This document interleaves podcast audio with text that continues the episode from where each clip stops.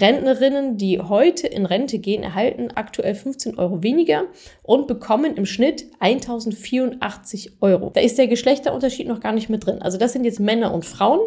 Ja. Wenn wir uns nur die Frauen anschauen würden, wäre das natürlich auch wieder deutlich, deutlich geringer. Plus, davon zahlt ihr noch Krankenversicherung, davon zahlt ihr noch Steuern und so weiter. Also das sind jetzt auch nicht 1084 Euro, die ihr sozusagen zum Leben habt, zum Miete und Essen und so weiter, sondern nochmal enorm, enorm weniger.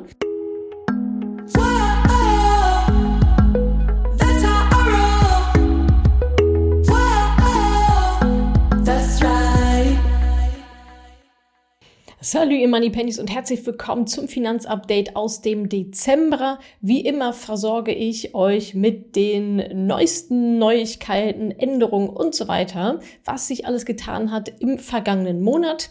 Diesmal habe ich mit dabei, was wird sich 2024 für dein Geld ändern. Das ist nämlich eine ganze, ganze Menge mit vielen Erhöhungen, aber auch ein paar Streichungen. Dann kommt jetzt die Aktienrente oder nicht und die Spendenbereitschaft in Deutschland sinkt ist aber weiterhin noch hoch. Die Entwicklung erkläre ich euch dann.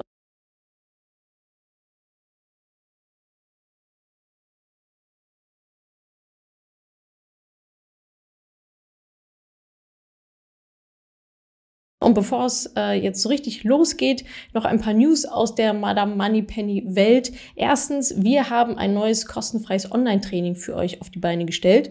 Alle Informationen dazu findet ihr auf madamoneypenny.de slash training minus sparen. Genau darum wird es nämlich gehen.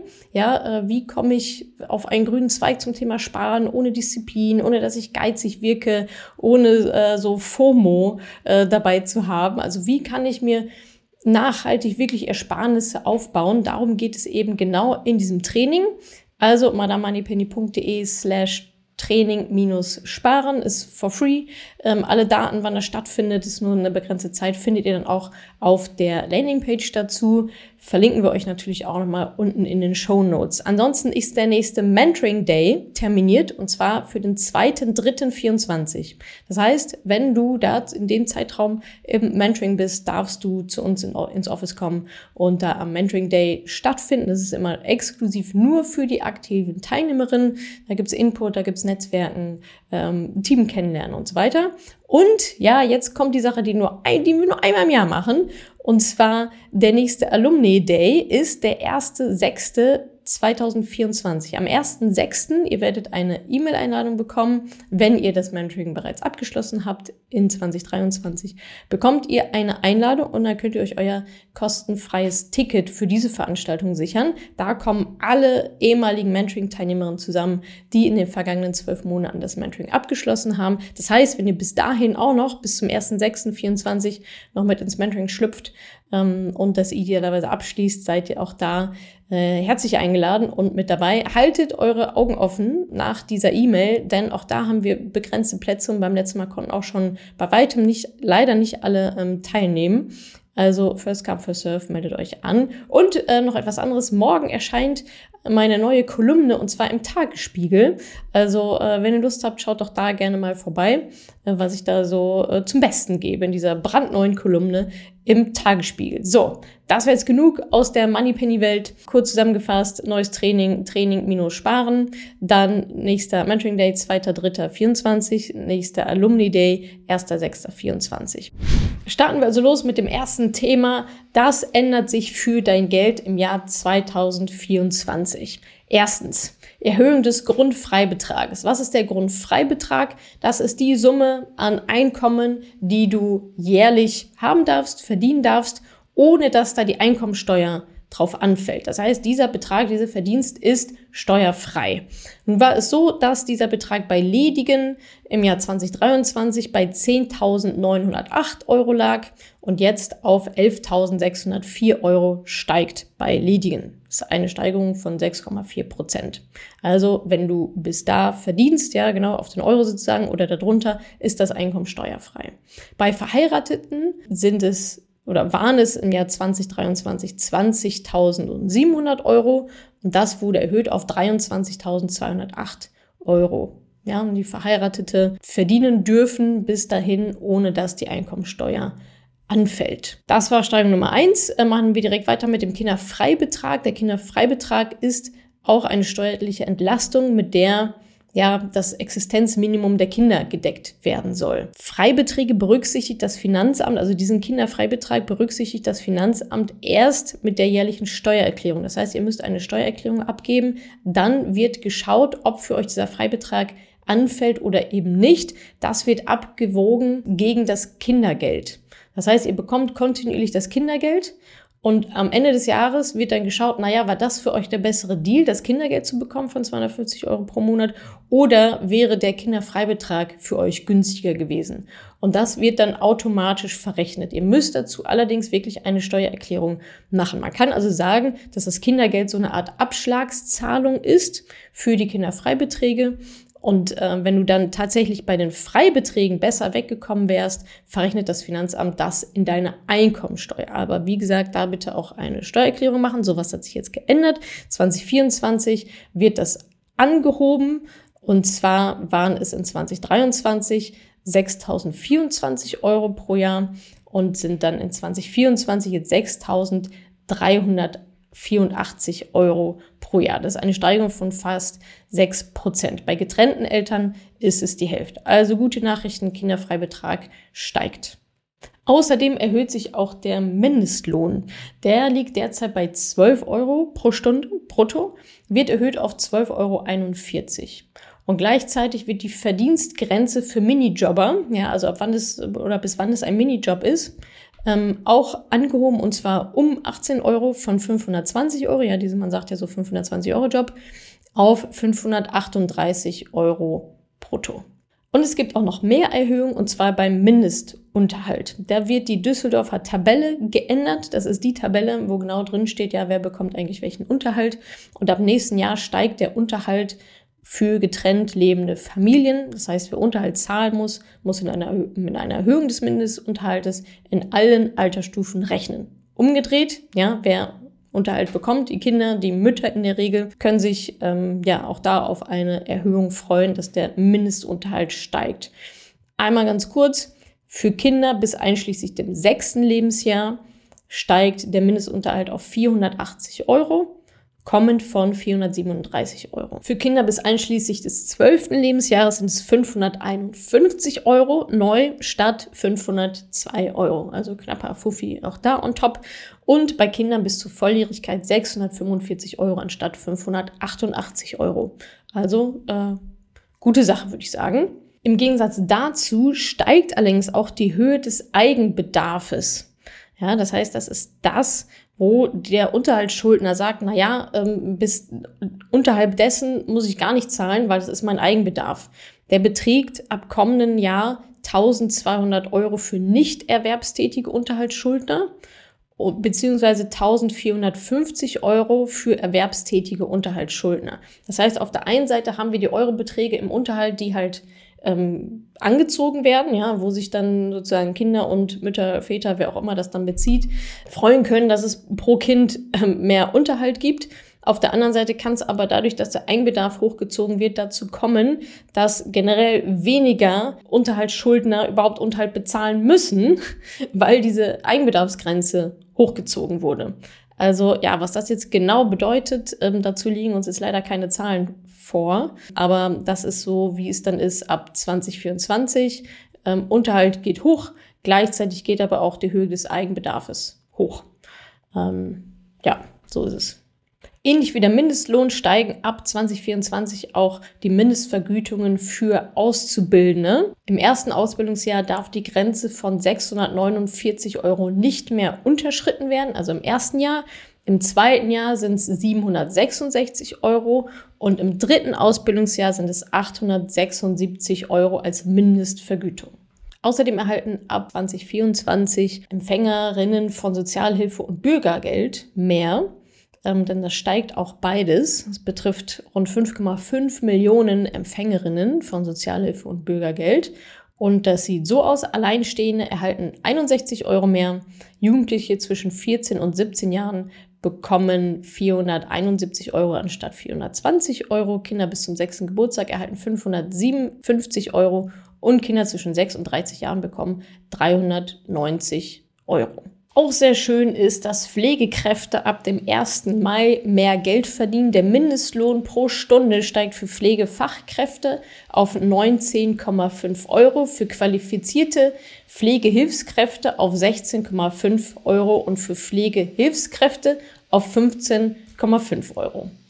Auch das Pflegegeld steigt. Das Pflegegeld in der häuslichen Pflege wird um 5% erhöht. Je nach Pflegestufe sind das monatlich so 16 bis 45 Euro mehr. Und noch eine Erhöhung gibt es, obwohl eigentlich ist es keine Erhöhung, sondern es ist eher so back to the roots. Vielleicht habt ihr schon mitbekommen, dass jetzt bei Restaurantbesuchen wieder die normale Steuer, die normale Mehrwertsteuer gelten wird. Und zwar ab dem 1. Januar wird wieder der normale Mehrwertsteuersatz von 19 Prozent statt der vorübergehenden als ja, Corona ähm, Wirtschaftsüberbrückungsmaßnahme von sieben Prozent gelten.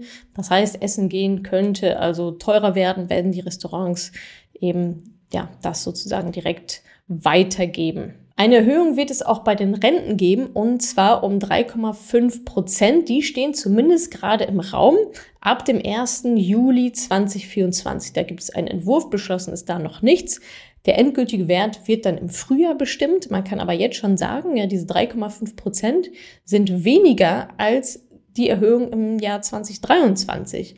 Also da lag die nämlich bei 4,34 Prozent im Westen, die Erhöhung, und im Osten bei 5,86 Prozent. Zukünftig wird das übrigens einheitlich ähm, angepasst, also nicht mehr diese unterschiedlichen Werte. Man kann also sagen, dass das Rentenniveau insgesamt sinkt. Ja, das ist so ein bisschen so eine Täuschung. Erstmal, oh ja, steigt wieder um 3,5 Prozent. Aber das Rentenniveau insgesamt sinkt ab, auch gerade ja, wenn man das auch mal, mit der Inflation vergleicht und so weiter. Und Rentnerinnen, die heute in Rente gehen, erhalten äh, aktuell 15 Euro weniger und bekommen im Schnitt 1084 Euro. 1084 Euro. Da ist der Geschlechterunterschied noch gar nicht mit drin. Also das sind jetzt Männer und Frauen. Ja. Wenn wir uns nur die Frauen anschauen würden, wäre das natürlich auch wieder deutlich, deutlich geringer. Plus, davon zahlt ihr noch Krankenversicherung, davon zahlt ihr noch Steuern und so weiter. Also das sind jetzt auch nicht 1084 Euro, die ihr sozusagen zum Leben habt, zum Miete und Essen und so weiter, sondern nochmal enorm, enorm weniger ja, das ist die harte Realität, wisst ihr alle. Ähm, die Zahlen, die da immer so ein bisschen rumschwirren und kursieren, äh, lassen natürlich überhaupt gar nicht optimistisch in die Zukunft blicken. Also auch da wieder mein Appell, kümmert euch selber drum, baut euch eure eigene Rente, baut ein Vermögen auf, dann seid ihr da auf jeden Fall auf der sicheren Seite und seid nicht davon abhängig, wann, wie, wo vielleicht mal eine, es vielleicht mal eine Erhöhung gibt und äh, in Wahrheit sinkt aber das ganze Ding und auch das ganze Schiff, ehrlicherweise. Für alle mit Kfz relevant. Die Kfz-Versicherungskosten steigen. Prämien für Versicherungen steigen um mindestens 10 Prozent. Grund hierfür sind gestiegene Reparaturkosten durch die hohe Inflation. Ähm, also wer da mit Auto unterwegs ist, muss Versicherungskosten um mindestens 10 Prozent Steigerung mit einrechnen. Und der Vollständigkeit halber, wir haben es ja an ganz verschiedenen Stellen auch eh schon ähm, erwähnt und darüber berichtet, ab 2024 gilt dann auch das neue Elterngeld. Die wichtigste Neuerung oder die allerwichtigste Neuerung ist erstmal, es gilt ab dem 1. April. Also wenn ihr ein Kind bekommt nach dem 1. April, gelten diese Regeln für euch. Ansonsten gilt das alte. Dann nämlich sinkt die Einkommensgrenze des zu versteuernden Einkommens von bisher 300.000 Euro auf jetzt 200.000 Euro. Das heißt, wenn ihr darüber verdient, über 200.000 Euro zu versteuernden Einkommen gemeinsam, habt ihr keinen Anspruch mehr auf Elterngeld. Das waren vorher 300.000 Euro, vor ein paar Jahren war es auf 500.000 Euro.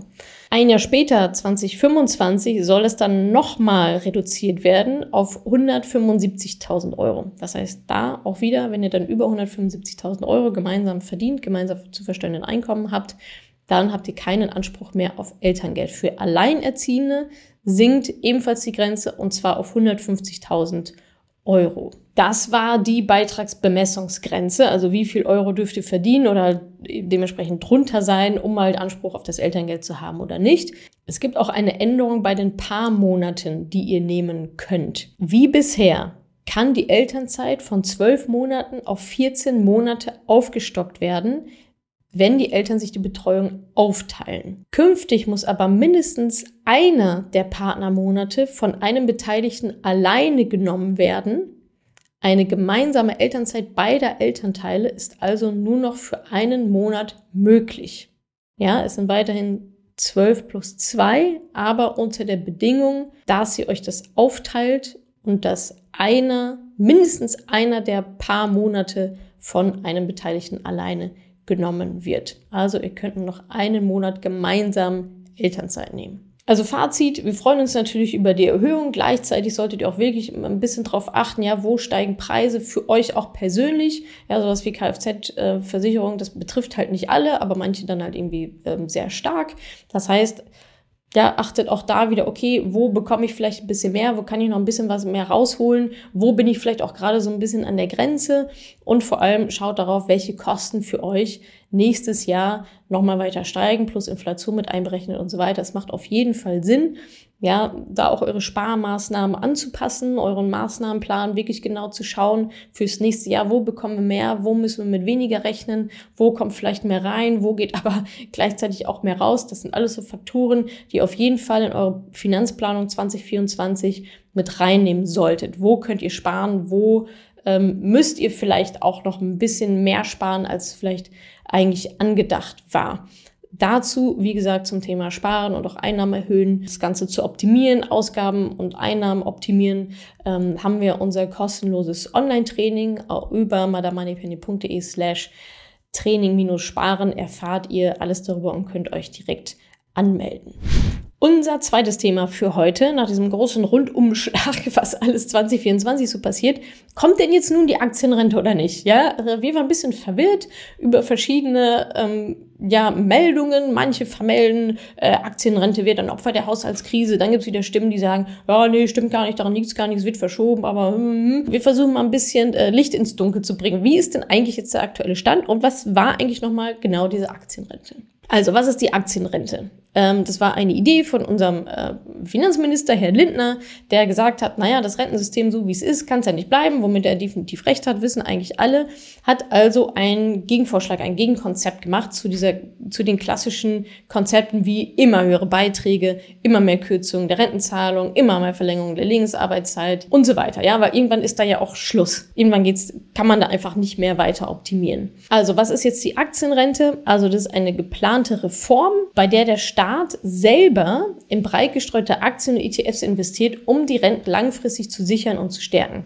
Das heißt, jetzt aktuell passiert ja mit dem Geld sozusagen nichts, ja, das wird irgendwie, das wird da hingelegt und aber nicht vermehrt. Und das heißt, da wird also ein Hebel gesehen, die Beiträge, was wir alles einzahlen und so weiter, soll eben investiert werden, sodass es da eine, dass da eine Vermehrung stattfindet des Geldes, ja, sodass diese Löcher da mal gestopft werden können. Das ist so das Grundkonzept. Erstmal, aber wenn jetzt alle denken, oh super, ja, kriegen wir mal Rente, äh, no. das ist überhaupt nur mal, ich sag mal so, der Notfallplan, um überhaupt die Sicherung der Beiträge überhaupt sicherzustellen. Also das ist die Maßnahme, dass das Rentenniveau bleibt, wo es ist. Wir kriegen nicht mehr. Wir verhindern, dass wir vollkommen abrutschen und weniger bis gar nichts bekommen dafür ist dieser Plan. Ja, der ist nicht, oh super, alles wird gut. Nein, es wird nur weniger Scheiße. So. Oder idealerweise, ja, bleibt es zumindest erstmal auf diesem Level, womit dann natürlich auch noch lange nicht äh, sozusagen die Kuh vom Eis ist. Aber erstmal ist das sozusagen der Plan. Und die Verwaltung soll eben durch eine öffentlich-rechtliche Stiftung passieren. Irgendjemand muss sich ja darum kümmern. Und ganz konkret soll es also so funktionieren, dass die Renditen der dieser Aktienrente würden eben in die Rentenversicherung fließen. Ja, wenn du es in Aktien investierst, ETFs investierst, ja, erwirtschaftest erwirtschaftest du Gewinne und Renditen und so weiter. Und das soll in die Rentenversicherung fließen. Verluste sollen durch den Bund ausgeglichen werden. Ausrufezeichen. Mhm. Ja, aber klar, gehört dann irgendwie auch mit dazu. So. so, und der Bund plant selbst jährlich 10 Milliarden Euro zu investieren, ja, um das wahrscheinlich erstmal so anzuschieben und so weiter. Also jährlich 10 Milliarden will der Bund überhaupt erstmal investieren, dass da was bei rumkommt. Diese 10 Milliarden pro Jahr sollen erstmal in, über eine sozusagen Ansparphase von 15 Jahren, wie gesagt, jährlich investiert werden, um erstmal ein Grundkapital aufzubauen. Das heißt, 15 Jahre lang investiert der Staat 10 Milliarden Euro in Aktien, ETFs und so weiter, um dann die Renditen, die daraus resultieren, in die Rentenversicherung einzuspeisen, sozusagen, das erstmal das ganze Ding erstmal anzuschieben. Und der Plan war es, 2024 mit diesen jährlichen Investitionen von 10 Milliarden Euro zu starten. Jetzt hört man aber, dass die Aktienrente, wie gesagt, dem ja, Haushalt zum Opfer gefallen ist, also den Sparmaßnahmen, und dass die Aktienrente nicht kommen wird, beziehungsweise überhaupt oder später oder was auch immer. Dazu sagt die FDP, das Gesetz über das neue Rentenpaket ist noch nicht fertig und zumindest noch nicht vom Bundestag beraten und beschlossen, sagt Christian Lindner. Deswegen könne die 10 Milliarden Euro schwere Transaktion in diesem Jahr noch nicht erfolgen. In diesem, mit diesem Jahr meint er 2023. Also es bleibt bei dem Vorhaben, der Fahrplan ändert sich jedoch ein bisschen. Heißt, übersetzt für mich, ja, die Aktienrente ist weiterhin auf, der Agenda. Es hat nichts damit zu tun, dass der Haushalt jetzt beschlossen ist und das gespart werden musste, Schuldenbremse und so weiter, ähm, sondern anscheinend, dass dieses Gesetz noch nicht beschlossen ist. Aber wann, wie, wo und so weiter ist unklar. Die FDP sagt ganz groß, Aktienrente kommt 2024. Ähm, also wir sind da mal gespannt, was da dann wirklich kommt und äh, was dann im Jahr 2024 dann auch wirklich in Sachen Aktienrente passiert. Wie immer, ja, es ist eine schöne Maßnahme, besser als nichts sozusagen, aber retten wird es dich und mich und alle anderen auch nicht. Also auch da wieder, ja, Schlussfolgerung kann nur sein, macht es selber. Also ja, wenn der Staat eine Aktienrente kann, das könnt ihr auch alles.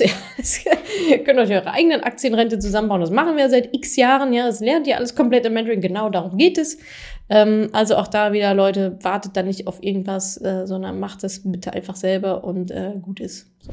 Und zu guter Letzt noch eine News. Die Spendenbereitschaft in Deutschland sinkt, ist aber weiter immer noch relativ hoch. Worum geht's? Der Deutsche Spendenrat hat eine Studie beauftragt, und zwar GfK Charity Panel. Und die Studie ermittelt jährlich das Spendenaufkommen in Deutschland, sprich das Spendenverhalten von uns Privatleuten berücksichtigt das Spendenvolumen, Spendenhöhe und bevorzugte Bereiche, in denen Spenden fließen. Berücksichtigt werden nur Spenden von Privatpersonen an NGOs. Und in dieser Studie war also das Fazit, dass unsere Spendenbereitschaft zwar insgesamt noch hoch ist, aber auch sinkt.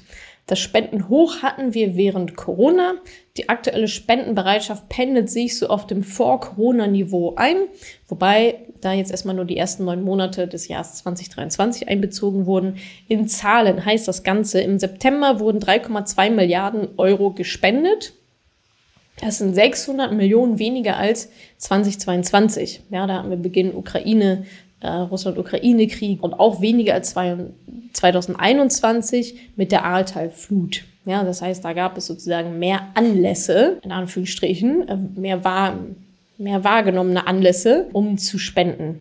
Der Spendenrat äußerte große Sorgen über sinkende Spenderinnenzahlen. Aktuell spenden zwei Millionen Menschen weniger als im Vorjahr. Also 2,8 Prozent der Deutschen. Im Vergleich im Jahr 2006 und auch 2007 spendete jede dritte Person in Deutschland aktuell nur noch ungefähr jede fünfte Person. Es wurde sich auch der durchschnittliche Spendenbetrag pro Monat pro Spenderin angeschaut. Der liegt aktuell bei 37 Euro. Im Jahr 2022 waren es 41 Euro und im Jahr 2021 40 Euro. Also auch da ähm, ein bisschen gesunken.